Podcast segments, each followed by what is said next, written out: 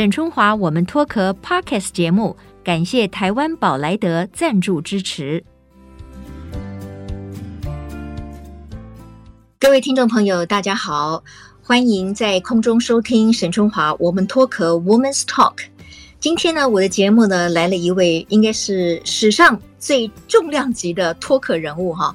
我讲这句话真的是一点都不夸张，因为呢，她就是我们的举重金牌女神，她是奥运金牌的得主，也是世界纪录的保持人。我们来欢迎郭幸淳郭女神出场，掌声！Hello，主持人，各位听众，大家好，我是婞淳。Yeah. 哎，幸存，今天真的非常开心哦！我们虽然透过连线哈，可是我感觉还是非常亲切，因为你是我辅大学妹，我们育有荣焉呢。嗯，学姐好。对对对，现在现在被叫一声学姐，感觉到很爽。呃，那当然呢，幸存，这个我知道你现在也在辅大呃任这个教职嘛，好，你现在是辅大的这个副教授哦，在体育系里面，对不对？对。太棒了哈，就是可以传承，把这个举重的一些呃，在体育场上的一些心理的素质啦、技巧呢，可以传承给学弟学妹哈。我觉得这是很棒的一件事情。好，那大家呢，对于幸存都非常的关心了哈。诶，你应该知道你在那个，因为冬奥二零二零可是延后到二零二一嘛，好，对，那你应该很清楚的知道，家乡的父老兄弟姐妹。在那个时候，都是扒着电视机，然后为你欢呼。这个你应该知道哈。我知道，因为因为我参加过三届奥运，那就是每一届比完的时候都会看新闻，因为都会有。呃，摄影组会到家里去拍，对，然后就透过这样的方式来去看他们的反应啊，或者是可能有些就是像外婆会哭啊，啊然后 对，就是看家人们的反应这样。对对对对，而且这一次哈，就是二零二一，就是延后举行的那个冬奥哈，更是特别哈，因为在这一届里面，其实我们的选手状态都很不错。当然，我们对于郭婞淳举重女神一定要夺金。哎呀，这次我们真的是大家全体集气了啊！一定要把这个金牌拿下来。那也非常恭喜幸存，我觉得真的是不负众望哈，辛苦你，真的也非常恭喜你。呃，幸存是这样，就是二零二一，你会不会觉得是自己在举重生涯上面真的是大丰收的一年？你怎么看自己在二零二一的表现跟成果？嗯，二零二一的话，因为延期的关系，所以变成说有三场大赛，就是集中在同一年。那三场比赛下来，我觉得四月的亚锦赛表现的比较是自己能够接受的。哦，怎么说呢？因为世锦赛，呃，我那时候举抓举一百一十公斤，然后是破了这个世界的纪录。对然后对一这个也是我一直以来的目标，就希望可以在抓举上可以就是创下这个世界纪录。然后包含说自己给自己一个目标，就是一百一十公斤，在四月的亚锦赛也把它举起来了。嗯嗯，对。对，所以我觉得在这三场里面，四月亚锦赛是我状态最好的时候。哎哎，那那那伤脑筋啊！那你对于奥运夺金还不满意吗？我我不是很满意，我觉得有点遗憾，是因为虽然拿了金牌，但是因为成绩不是很理想，对，所以就会觉得有一点遗憾啊。OK OK，嗯，我觉得这个就是运动员哈天生的一种怎么讲呢？就是他们就是好还要更好，不断的要自我挑战，所以我们说自己才是自己最大的对手嘛哈。刚才幸存提到的就是说，他对于四月份的亚锦赛呢表现比较满意，是因为他在那一次的比赛当中呢，他这个是创下了世界纪录，对不对？你刚才说的抓举是一百一十公斤嘛？是。然后你还有亚锦赛还有创下了一个总和是两百四十七，对不对？对，总和的世界纪录，okay, 对对对，所以这就是一个世界纪录。所以你想想看哦，我刚才介绍的一点都没错哈，这是我们脱口人物的最有分量的一个来宾呢，因为你举重，我们谁举得过你呀？好，那我觉得大家都很开心哈。那这一路走来，其实是很不容易的哈。我们看到了一个运动员在最辉煌的时候，在讲台上夺金哈，背后有很多很多的辛苦了。幸存，要不要先说一说你在二零二一年哈，你拿下了所谓的这个金牌大满贯哈，就是你在这么多个大的比赛当中，什么亚锦赛啦、奥运啊、世大运、世锦赛等等，等于就是金牌大满贯到手哈。你会不会觉得这个是一个很大的成就？可是会不会压力更大呢？就是天啊，我二十八岁，然后我已经好像完成了人生最重要的那个光荣的时刻。你你你怎么看这些成绩？其实，在奥运比赛的时候，比赛期间，其实当然就目标就是希望可以拿到，就是大家所谓的最后一块拼图。那当然我，我我也有很有信心说，在去年的奥运可以拿下金牌。那但是在备赛的这个过程中，包含到选手村的这个整个准备比赛的这个阶段，其实我也是有很多的小剧场啦，就是因为对于大家对于我在奥运场上要拿金牌这样的一个期望，我觉得比起我可能要拿其他金牌的那种压力还要来得大啦，因为毕竟大家都知道我就是缺一块奥运的金牌。对，所以那种压力其实对我来说真的是蛮大的，但是我也蛮开心有这样，嗯、就是背负了很多人的那种期望跟期待。对，嗯嗯嗯，对.所以我就是在这个阶段，其实也一直让让自己就是静下来，然后来去准备奥运这样。嗯，然后一直到我呃拿到奥运金牌之后的某一段时间，其实我真的有点迷惘。对，因为就会想说，就像刚刚呃学姐说的，就是哎，如果都拿到了，那接下来呢？然后呢？嗯、对，对，所以其实其实一直到现在，我就是到今天，其实我一直都在这样的一个情绪里面。我觉得我有点讶异，说自己为什么会花那么多时间在思考这件事情。对，嗯，但是我后来也让自己静下来，然后也告诉自己说，哎，要珍惜这样的一段时间，然后也不要急着让自己一定要在某些时候找到一些答案。所以我我还蛮珍惜这段时间，所以我一直就是，不管是备赛，然后或者是参加不同领域的东西，然后甚至是说我用不一样的方式来让自己冷静去思考很多事情。对，所以我这阶段其实做了很多事啊，对，所以我还蛮珍惜这样的时间点。对，对所以奥运之后的这一段这个阶段，其实你说现在要给答案，其实我也没办法说，因为我也还没有找到答案。嗯、对，但是我觉得就是陆陆续续的，就是一直厘清自己到底想要什么。是，所以我觉得现在就是也是按照自己想要做的事情啊，就是除了备赛以外呢，就是会。可能就是像走路偏乡，也是我想要做的，所以在这些阶段里面，我也有去做到，就我觉得很开心。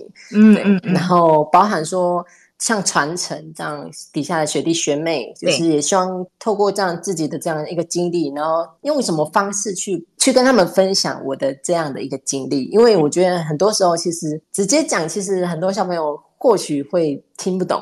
因为毕竟他们还没有经历到这样的一个阶段，所以我就会去思考说，到底要用怎样的方式去把这些经历告诉他们，然后让他们知道，哎、嗯，其实就是现在他们这个阶段要面对的，其实真的就是希望他们不要畏惧啦。不要畏惧去害怕这些挑战跟挫折，这样、嗯、是对。反正就是我觉得现现阶段我的一个目前的一个状态啊哈，状态是目前是这样子。对，哎，幸存，你知道吗？我觉得我听你讲这段话，我觉得很棒，因为嗯，你是一个很会思考的选手。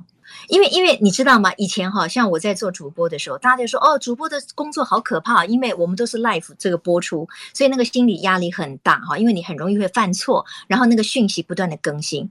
可是当我在看这种顶尖运动员在场上比赛的时候，我觉得那个才叫做压力大，那才叫做可怕，因为那个胜负之间哈，一瞬间一翻两瞪眼，我觉得那个太可怕了。你看。每一个运动选手，谁不是五年、十年、八年啊，日日夜夜没没命的在那边准备？每一个人都是倍极艰辛的。可是你在场上，没有人知道你能不能够完美演出，你也很可能因为一点点的疏忽或一点点的小意外，前功尽弃。所以，好幸存，我觉得刚才你在得到了这么多的世界级的金牌之后，你会去做一个思考。我认为你的心里的内在的能量其实是蛮大的。那我请教幸存一个问题哈，就是当你在面对一个比赛的时候，你要上场了，那会吓死人的嘛，对不对？那我上去了，那个上去了，我不是赢就是输嘛，对不对？大概十秒或者一分钟以后，我我人生的命运好像就决定了。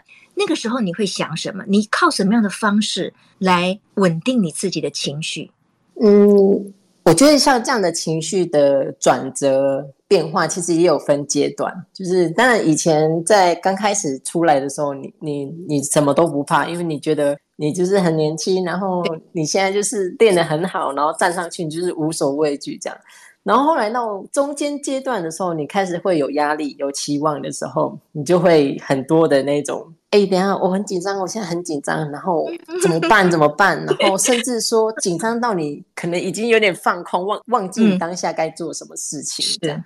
然后接下来到后面阶段，你你知道你在紧张，可是你不会慌。我我一直很很很喜欢这句话，就是我我一定也会紧张，因为毕竟是比赛。对，就像对学姐说的，就是。一个不留神，可能就就很不一样的那种人生结果哈。对，所以你就会觉得说，哦，就是很紧张，很紧张这样。然后到后来的时候，你知道你紧张，但是你不会慌，嗯。然后再到后来的时候，嗯、我觉得那种那种就是你你知道那是压力，可是你不会把它看成就是那种我不知道那种怎么讲，就是。但是不会让你好像觉得要灭顶，你反而内在越来越沉着了吗？所以你说会紧张，但是不会慌，是这个意思吗？对，然后到后来你看待压力的那种方式，我觉得也会不一样。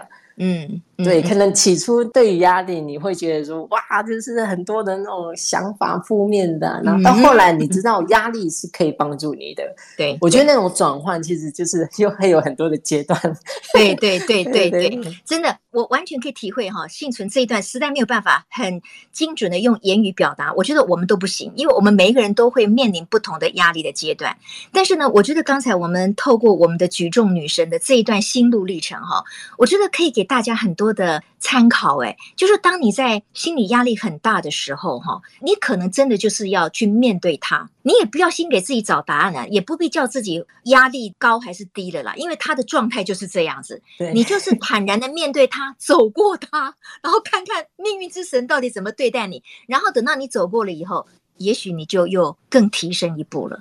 是哦，就更成熟了，真的更成熟了。我看今天的幸存哈，然后他能够去这样去剖析自己内在的心理的这些情绪，我真的觉得对于一个运动员，尤其是一个顶尖运动员来说是非常重要的。好，但是幸存，我觉得。运动员是很残酷的哈，你看看哦，我刚才说你二零二一年真的是人生非常辉煌的一年了哈，真的没错嘛，金牌大满贯嘛哈，缺一块的这个金牌，奥运金牌到手了嘛，可是你现在也决定了嘛，你要再度挑战 二零二四的巴黎奥运，对不对？你人生的第四个奥运，OK？哎，那我的天哪，那你不是要开始承受到哦，我都已经拿过金牌了，那我二零二四能不拿到吗？这个压力会更大吗？我觉得是非常非常大的。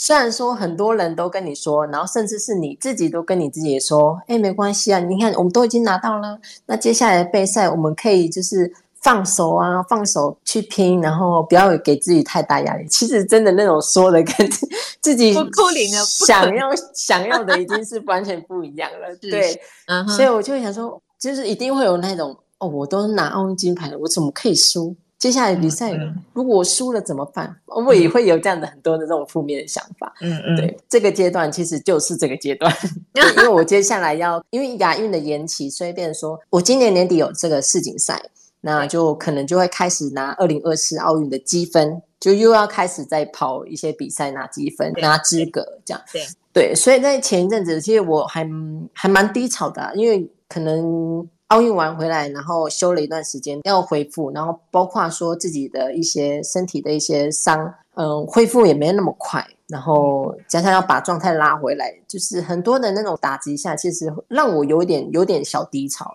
应该是说低潮，没有小低潮，就是低潮。你是说最近吗？最近以前？对对对对，哦、就是最近的一种状态。哦、呃，我我这样听起来，我我觉得很多人网友跟我有一样的心情啊，其实我们都有点心疼。因因因为顶尖的运动选手哪有那么容易的事情？是，哎，我我以为你是沉浸在那个胜利的的享受当中，没想到你又经历了你的低潮了。没有，现在很快，在去年奥运结束之后，因为紧接着就有世界锦标赛，对对，所以其实对奥运的那个那个喜悦，好像就很快就会就收掉了啦。对，因为就即将面对下一场比赛，然后包括说今年的亚运会这样子。对，所以其实也很，我觉得在那那段时间，其实很快的，就是让自己收拾好自己的心情。就是我觉得，就是时间过了，就是过了，哦、就是我还是得继续在前进。对，对然后当然下一场挑战。对，然后也就是是时候要给自己一个新的方向跟目标，这样子。对对对对。那你已经开始展开了，你说你你开始就要去跑那个什么奥运的积分赛了嘛，对不对？对。所以你的训练也已经都这个上轨道了嘛，就按照要参加奥运的强度慢慢去展开训练了嘛。对，目前就已经开始在拉拉回来。对啊哈，嗯。那幸存，我觉得如果说运动员哈，因为运动员的生涯其实是凭良心讲，我觉得真的非常戏剧性，就有的时候他会到达巅峰，可是呢，有的时候也不晓得什么原因哈，不只是你哦，也不只是任何我们台湾的选手。其实你去看世界顶尖的运动选手都是这样，别忘了我们在那个二零二零冬奥的时候，有那个什么世界体操的女女选手有没有？非常戏剧性的，就在要这个上场的前刻就弃赛了。所以你看看那个心理压力有多么的大哈。那在这个过程当中，你觉得谁或者是哪一件事情可以给你一点安慰，让你把心定下来呢？有这么一个人，有这么一件事吗？哎，其实我觉得人的话，我是觉得我自己是蛮幸运，因为我很早就有一个团队，就是包括我的教练，嗯、包括我的体能训练师跟治疗师，嗯、然后现在的话，就还有学弟学妹跟学姐一起训练。所以我觉得人这个部分，其实也因为他们在，所以我我觉得我有时候训练呢，或者是训练完的那种氛围是都是好的。嗯对，嗯、所以就会比较帮助我降低我的这种压力呀、啊，这样子。就是、可是你或者是毕毕竟是毕竟是举重一姐了，你你会在他们 面前流露你内心的小小脆弱吗？我脆弱的话是我的学姐，因为我跟她我比较信任她，对啊哈。Uh huh. 但是也其实也很很少，因为其实有时候跟他们在一起的时候，你你你完全会忘掉脆弱这件事情。哎呦，我觉得。不容易耶！天哪，真的耶！哈，就是我们会把一个很哦情绪很低潮的时候，然后讲讲讲到后面，你就是 你会变成笑，或者是就是边笑边哭这种。我就觉得，就是你后来想一想，你就会觉得怎么会这么好笑？对，是是对对，就是除了他们以外，其实我自己也会有一些自己的方式啊，比如说像我可能会去接触不一样的运动项目。嗯，就像像打羽球、踢足球之类的，哦、打篮球，不同的运动项目。OK，对。再来就是，如果在房间的话，我可能就会就是阅读啊，然后或者是弹弹钢琴这样子。哎、欸，对耶，对很棒哎。对，呃，你是好像二十岁以后才开始想到要学钢琴嘛？哈。对，呃，而且你你学的很快哦，我有听过你弹弹的不错呢。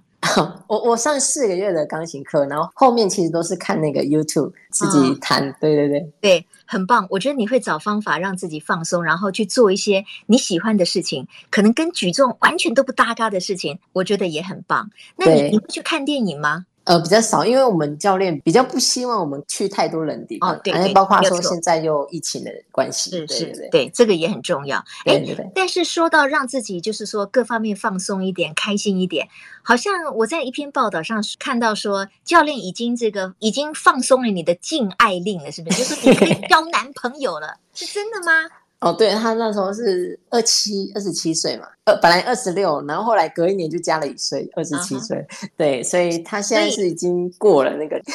所以，你你现在是可以交男朋友的时候？嗯、呃，如果依照他的这个是是可以，但是。嗯，好像就是看缘分呐、啊。现在，哎呀，我们女生都嘛这样讲，要看缘分啊，那当然啦、啊，对不对？茫茫人海当中，要碰到那个对的人，有的时候还真不容易呢。对，但是幸存，因为你一直都是在众人的瞩目当中，你背负了可能包括来自家庭的、来自社会的、家乡的、整个台湾的。期待跟压力哈，那你的内心里面当然也有小女孩的那种对爱的憧憬嘛，对不对？是是，你你会希望说喜欢我的人来追我吧？会不会这样？呃，是是不会啦。我觉得，因为可能以前在禁爱令的阶段，其实也有偷偷谈过啦。鼓掌鼓掌，我替你高兴啊哈！但是就是就是后来就没了没了嘛。然后那一段感情，就是会让我觉得说，哦，教练当初讲的好像是对的，就是以前都不在不听他的话嘛，就应该说他他吃的盐比我们吃的米还要多之类的，对。所以他在看人这个部分，我觉得。以前可能在热恋期的时候，你就不会觉得，就觉得说，哇，教练都乱讲什么的。可是后来的时候，你去细想，你就觉得，哇，教练其实有，就是看人才还蛮准的这样子。哦，对对对，所以就是。比较没有没有没有那么好的结果，对，哦、所以一直到现在，就是好像那种心思就不会说，就是会放在感情这个部分，嗯嗯嗯、对对对。Okay. 对，嗯，所以你的意思是说，教练他会帮你看人，还是说教练可能一开始都是苦口婆心说啊，我们这个选手哈，我们要好成绩，我们绝对不要分心，不要谈什么恋爱。他是不希望你分心，还是怕你看丢狼，看错人啊？都有，都有。对，那你觉得你眼光如何呢？哎，拜托你，你什么重量都举得起来了，一个小小的男生，你你你摆不平他啊？哦。Um, 通常，我觉我觉得我在感情里面比较没办法，比较傻，哦、应该说比较单纯啦。因为幸存，毕竟你的你从小到大，其实你都是在一个非常有纪律的选手的训练里面嘛。对，所以所以在感情上哈，真的这一点哈，学姐也很难给你什么指导，因为我们自己有时候也是猛渣渣，也不晓得该该怎么办，知道吗？啊，所以感情路上会啦，我们都可能会付出一些功课啊，付出一些代价，所以你也不要急了，不要紧了，慢慢来，对对对对，对不对？对对对，OK，好，所以谈过一次恋爱而已。嗯，如果在禁爱令期间是一次，对对对。哦，那意思是还有第二次喽？是禁爱令，就是哦，没有在之前，我在在之前，就还没有还没有进到还没有进禁爱令教练的，对对对。哦哦，有有谈过那种比较呃这种小小的情窦初开的，哎，那那也很可爱啊，那也很 棒啊，是，好好好。不过不管怎么样，我觉得我们对于我们的台湾之光哈，我们的举重女生，我们真的是充满祝福啦。那我我们也都非常希望，就是说幸存你继续努力，可是呢也要开心哈。是关于这个面对压力哈，这个因为你面对的压力比我们一般人都更大，所以我觉得就是你自己好好的去去体会个中的滋味，你一定会越来越成熟，越来越有你的内在能量。也就是说，运动员最后比的是什么？心理素质。你想想看嘛，你你们到那个场上去的时候，天哪！比如说你在表演鞍马的时候，你看哇，你前面那个对手完美落地，对不对？那是不是自己也会吓死？都完蛋了！我不晓得会不会突然之间这个四脚朝天落地，很可怕呢。我想到那个运动员，我都真的觉得那个压力超可怕的啊！所以我觉得幸存你们都非常不简单，就是说你们面对的压力跟面对的比赛。还有你们经历的那种训练，那种纪律，是是我们一般人很难想象的，所以真的要致上非常高的敬意啊！我觉得，我觉得今天我们很开心访问这个幸存哈，我在辅大的学妹，可是人家现在在辅大是担任传承的这个副教授哈，我们很替他开心。可是他自己呢，又要去准备下一场的。不只是一场，可能未来有好几场的国际赛事嘛。是对，那我我觉得幸存，你的心理的能量会越来越强哈。不管他的结果如何，我觉得你只要好好的去享受每一个过程，就是最棒的哈。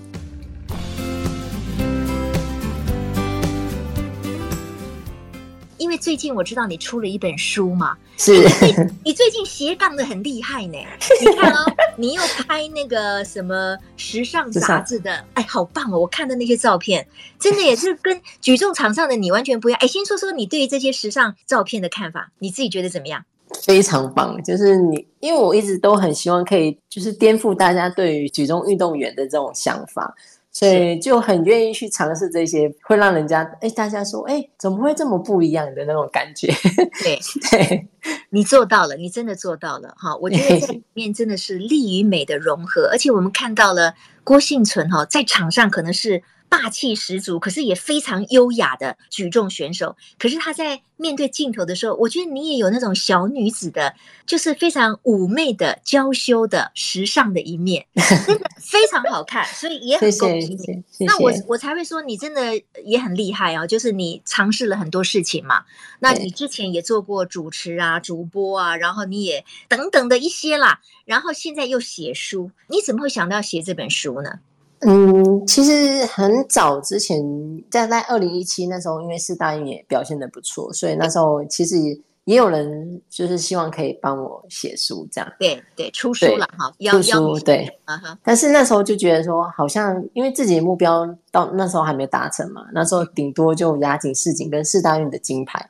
但是对于亚奥运的金牌是还没有拿到手的，我就会觉得说，二零一七那时候，那那时候出书好像也没有什么可以跟大家分享，所以那时候就拒绝。一直到我去年去年的时候，然后就就一定要出了啦，不能再拒绝的啦，真的一定要把这些都记录下来。就是觉得时间好像差不多了，嗯、对。然后那时候当然也很开心有这样的机会，然后就想说哦，那就来来出书的，对。对但也很开心，就是因为也是找了这个我比较能够信任的这个体育记者学长，对，对来帮我去撰写，对对对，整理啊哈。然后就觉得非常开心呢、啊。然后因为。校稿的是次数比较多，所以我看了好好几次。然后每一次每一次，因为一直有新的东西进来的时候，其实每一次每一次你都会，就是应该是说被这样的经历，或甚至说你的身边朋友对你的看法那种，你会我我会觉得会有点很会有惊喜。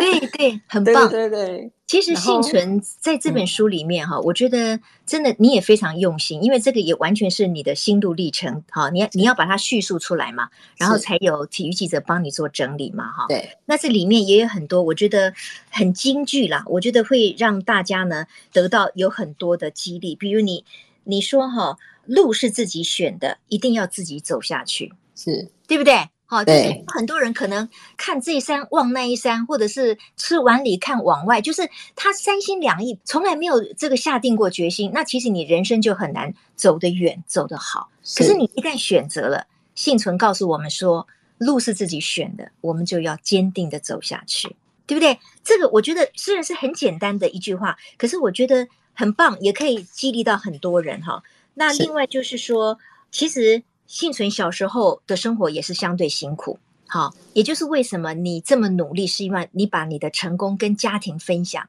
啊。你看看现在妈妈啦、阿妈，已经都是非常以你为荣嘛，是不是？他他们应该也是你内心最大的推动你的前进的力量。哦，对，他们是，嗯哼，因为我知道这个郭幸存哈，因为他从小，你是在宜兰还是在台东成长？呃，我在宜兰出生，然后台东台东长大。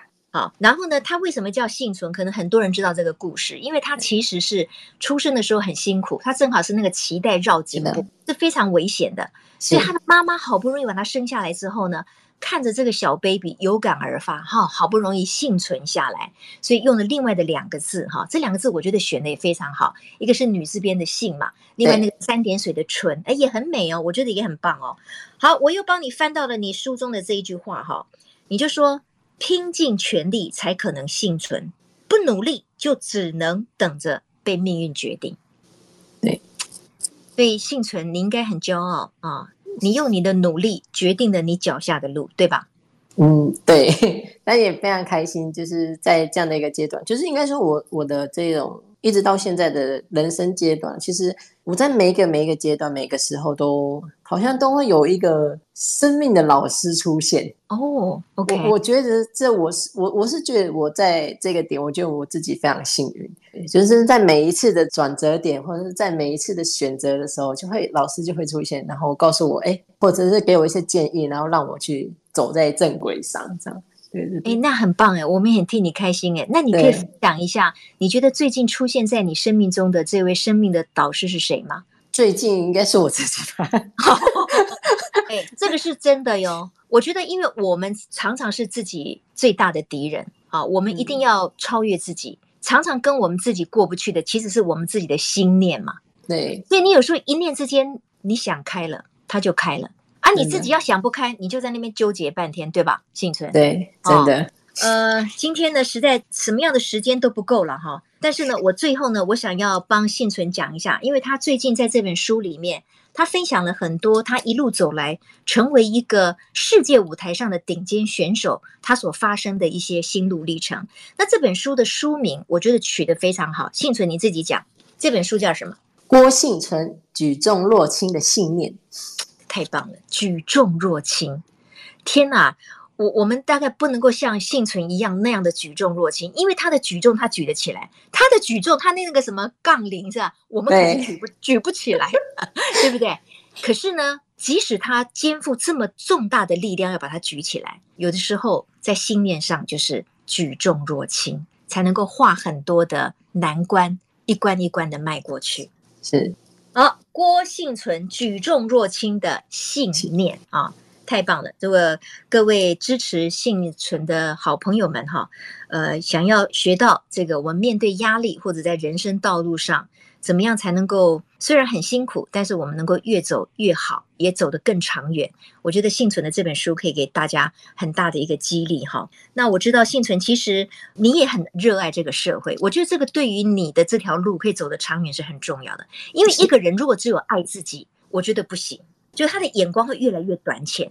可是我有观察到哈，郭幸存他慢慢成名了以后，其实他就开始做公益，他就做很多的好事情。这一点我觉得令我印象非常深刻，因为比如说我知道你有捐救护车嘛，给澎湖的一个医院，对不对？对。然后你还有捐款给医院嘛，然后你还有帮学弟妹设奖学金嘛。诶，说说看，为什么你会这么早？那好几年前了，为什么这么早你就会想到要回馈社会？嗯嗯，其实这要说到我一四年那时候受伤，但是应该是我运动生涯中最大的一个受伤。对，然后在被砸到的当下，其实也体会到就是等待救护车的那种心情。包括那时候就刚好有受到陈淑菊阿嬷的这个影响，因为她也是自己用自己的双手然后去帮助。后来就是因为很开心回到了国际上的舞台，所以就跟教练做讨论说：“哎，那我们是不是就是？”可以做一些回馈，那教练也很常就是说，感恩最好的方式就是回馈嘛。那当然自己也很希望可以就是像陈淑菊阿妈这样子，透过自己的双手啦，去帮助更多人这样。嗯嗯，所以那时候就有这样的想法，然后就很开心。那时候真的有就捐救护车这样子。嗯，然后然后后续因为是本来是要到罗东圣母医院，然后因为院方那边是够的。然后把我们辗转到澎湖是需要，因为那边的救护车可能因为海风的关系，所以比较容易就损坏，所以那时候需要、嗯、对，所以我们就把它送到了澎湖那边，对，是是是，对，就觉得很开心，就是可以透过这样自己的这样的一个力量，然后去。去帮助到很多人，然后我就觉得，其实自己的那种心灵会非常非常开心。对对，刚才幸存提到了哈，他这个受伤哈，二零一四年的时候，那是他要参加仁川亚运前，对不对？受训的时候，突然有一个非常重大的受伤。其实我觉得看到这个故事的这个朋友，真的会帮幸存捏一把冷汗。因为运动员最怕的就是受伤，更何况他当时是怎么受伤的？他是那个那个杠铃，对不对？对，整个压在他的右大腿，右大腿压在右大腿，天哪！然后当时是什么？有百分之七十的肌肉断裂。是，哎，天哪！我我要是听到医生这样子宣布的话，我觉得我大概整个人大概昏了。我我大概 我想说，我的运动员生涯大概完蛋了。那那为什么你可以克服当时那么大的一个挫败？你这个养好了伤，然后你看看你在后来立下了那么多的美好的成绩，你怎么克服了那次的重大受伤？嗯，其实那时候其实我应该应该说很感谢我身边的人，很很感谢我们当时的物理治疗师，因为那时候的物理治疗师就是告诉我说，哎，其实肌肉的修复比骨头跟肌腱来得快，所以那时候就觉得哇，自己很幸运，就是没有砸到膝盖。因为其实真的还差差一点点，可能再移个一公分，我的膝盖可能就会就会碎掉了。哎呦！所以那时候就觉得哇，自己真的是超级幸运，就是幸运肌肉的断裂，只有肌肉断裂，但是骨头啊、膝盖都没有受损。对，然后也很开心。那时候因为长庚的帮助，所以我很快就开始接受治疗，然后很快就在做复健这样。对对，所以很多的资源，然后包括人力，然后包括。就是身边的人，呃，教练啊，队友他们的一些鼓励啊，在那那个期间，其实我是我是没有负面的，我觉得，嗯，然后也也很感谢那一次的受伤，就是让我的，我觉得让我的性格或者是想法很快的去做转换，就是完全变了另外一个人。其实很多人都这么跟我说，哎、欸，这好妙哎、欸，幸存，因为你看啊，你面临一个重大的挫折，可是他却帮你变成了一个更阳光正面的人，这不是很妙吗？对，有一句话说，有一些挫折是隐藏的礼物，就是危机可能是隐藏的礼物，对不对？对，当然也也要看你能不能够把它变成一份礼物哦。真的，我觉得很了不起，真的非常非常棒哈、哦。那我们时间呢？因为真的。我希望这个访问呢可以无无止境的下去，但是我们总是，我希望这个下下次幸存还愿意回过头来跟我们聊一聊，好不好？是。那最后我想请教幸存哈，因为因为你的成功，也因为我们台湾有很多非常优秀的体育选手站上了国际舞台，所以也让很多年轻的一辈，他们可能也就是说，哎，那我也想要成为下一个。举重女神，或者我想要成为下一个篮球国手，或者我想要成为下一个体操的选手。那当然，这个过程一定很辛苦的啦。对于有这样起心动念的年轻人，或者是你的学弟妹，或者比他们更小，还在国小、国中的这些小朋友来说，你想要给他们的提醒跟鼓励是什么？